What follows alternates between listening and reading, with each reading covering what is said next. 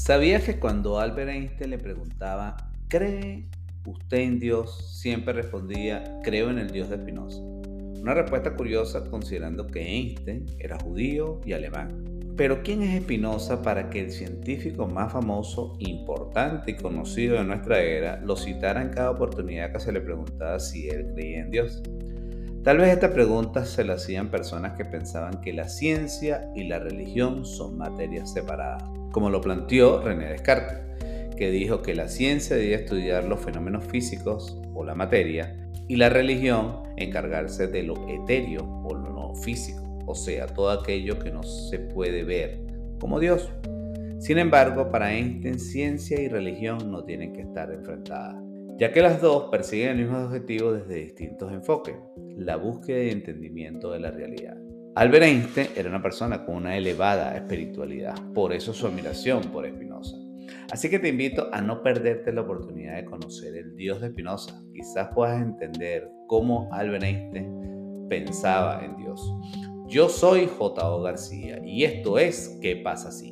un espacio donde hablamos y reflexionamos sobre el entusiasmo, posibilidades, proyectos, estilo de vida y algo más, donde te invito a aceptar tu rol en esta aventura llamada vida, porque al final esta experiencia es personal e individual y nadie más puede hacerlo por nosotros. Aunque lo que sí podemos hacer es tomar las diferentes herramientas o superpoderes, como me gusta llamarlo, que otros héroes y heroínas han demostrado que todos tenemos, porque el éxito deja pista. Entonces, ¿qué pasa si crees y creas un nuevo estilo de vida conscientemente de forma fácil y sin esfuerzo?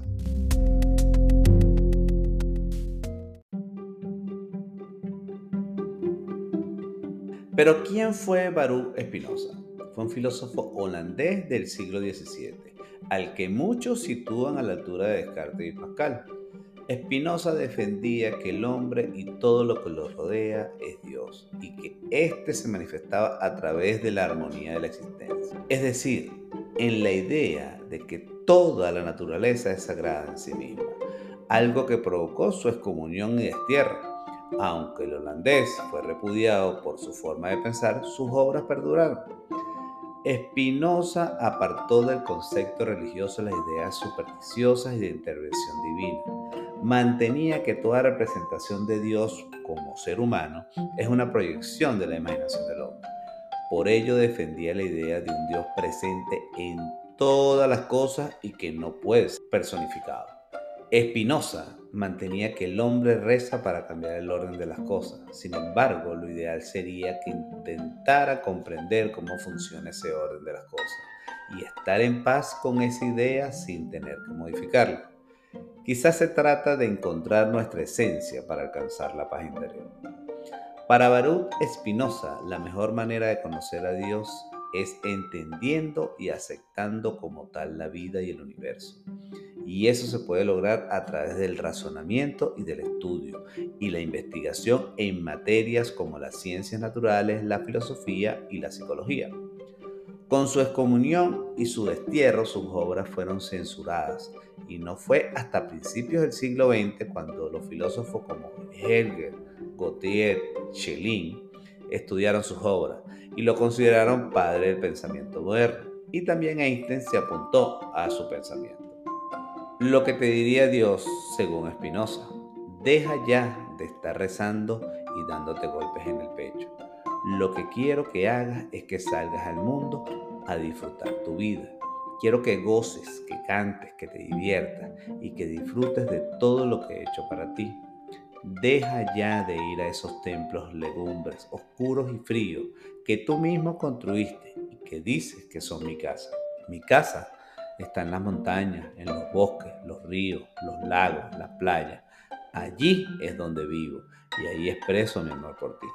Deja ya de culparme de tu vida miserable. Yo nunca te dije que había nada mal en ti, o que eras un pecador, o que tu sexualidad fuera algo malo. El sexo es un regalo que te he dado y con él puedes expresar tu amor, tu éxtasis, tu alegría. Así que no me culpes a mí por todo lo que te han hecho creer. Deja ya de estar leyendo supuestas escrituras sagradas que nada tienen que ver conmigo. Si no puedes leerme un amanecer, en un paisaje, en la mirada de tus amigos, en los ojos de tus hijitos, no me encontrarás en ningún libro. Confía en mí y deja de pedirme. ¿Vas a decirme a mí cómo hacer mi trabajo? Deja de tener tanto miedo. Yo no te juzgo, ni te critico, ni me, ni me enojo, ni me molesto, ni te castigo. Yo soy puro amor. Deja de pedirme perdón, no hay nada que perdonar. Si yo te hice, yo te llené de pasiones, de limitaciones, de placeres, de sentimientos, de necesidades, de incoherencia, de libre albedrío. ¿Cómo puedo culparte si respondes a algo o que yo mismo puse en ti? ¿Cómo puedo castigarte por ser como eres si yo soy el que te hice? ¿Crees que podría yo crear un lugar para quemar a todos mis hijos que se porten mal por el resto de la eternidad? ¿Qué clase de Dios puede hacer eso? Olvídate de cualquier tipo de mandamiento, de cualquier tipo de ley. Esas son artimañas para manipularte, para controlarte, que solo crean culpa en ti. Respeta a tus semejantes y no hagas lo que no quieres para ti.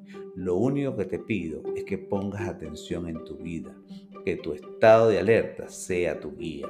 Amado mío, esta vida no es una prueba, ni un escalón, ni un paso en el camino, ni un ensayo, ni un preludio hacia el paraíso. Es lo único que hay aquí y ahora, y lo único que necesitas.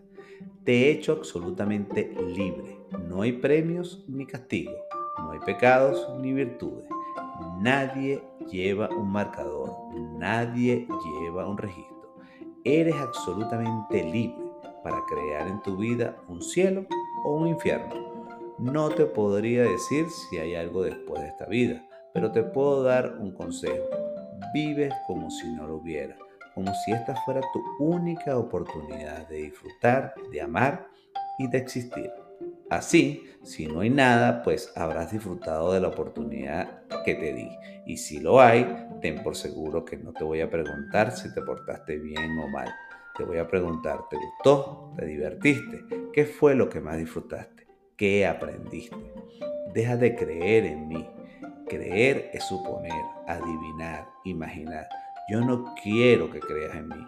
Quiero que me sientas en ti. Quiero que me sientas en ti cuando besas a tu amada, cuando arropas a tu hijita, cuando acaricias a tu perro, cuando te bañas en el mar. Deja de alabarme. ¿Qué clase de Dios ególatra crees que soy? Me aburre que me halaguen, me harta que me agradezcan. ¿Te sientes agradecido? Demuéstralo cuidando de ti, de tu salud, de tus relaciones, del mundo. ¿Te sientes mirando sobrecogido? Expresa tu alegría. Esa es la forma de alabarme. Deja de complicarte las cosas y de repetir como loro lo que te han enseñado acerca de mí. Lo único seguro es que estás aquí, que estás vivo, que en este mundo está lleno de maravillas. ¿Para qué necesitas más milagros? ¿Para qué tantas explicaciones? No busques afuera, no me encontrarás. Busca adentro. Ahí estoy, latiendo en ti. Estas palabras pertenecen a un poema que se le atribuye al filósofo Spinoza. Pero responder a la pregunta si creo en Dios es más difícil responder de lo que parece, decía Albert. Y lo cito. No es algo que pueda responder con un simple sí o no. Es demasiado vasto para nuestra mente limitada.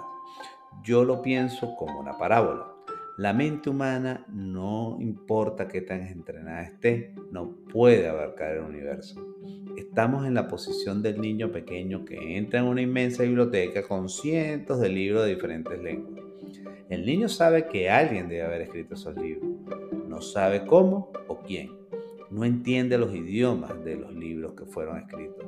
El niño percibe un plan definido en el arreglo de los libros, un orden misterioso, el cual no comprende, solo sospecha. Eso me parece, es la actitud de la mente humana, incluso las más grandes y culta en torno a Dios. Vemos un universo maravillosamente arreglado que obedece a ciertas leyes, pero apenas entendemos esas leyes. Nuestra mente limitada no pueden aprender las fuerzas misteriosas que mueven a las constelaciones. Me fascina el panteísmo de Spinoza, porque él es el primer filósofo que trata al alma y al cuerpo como si fuese uno mismo. No son dos cosas separadas, Dios es un misterio, pero es un misterio comprensible. No tengo nada sino admiración cuando observo las leyes de la naturaleza. No hay leyes sin un legislador. Dios puede ser sutil, pero no es malicioso.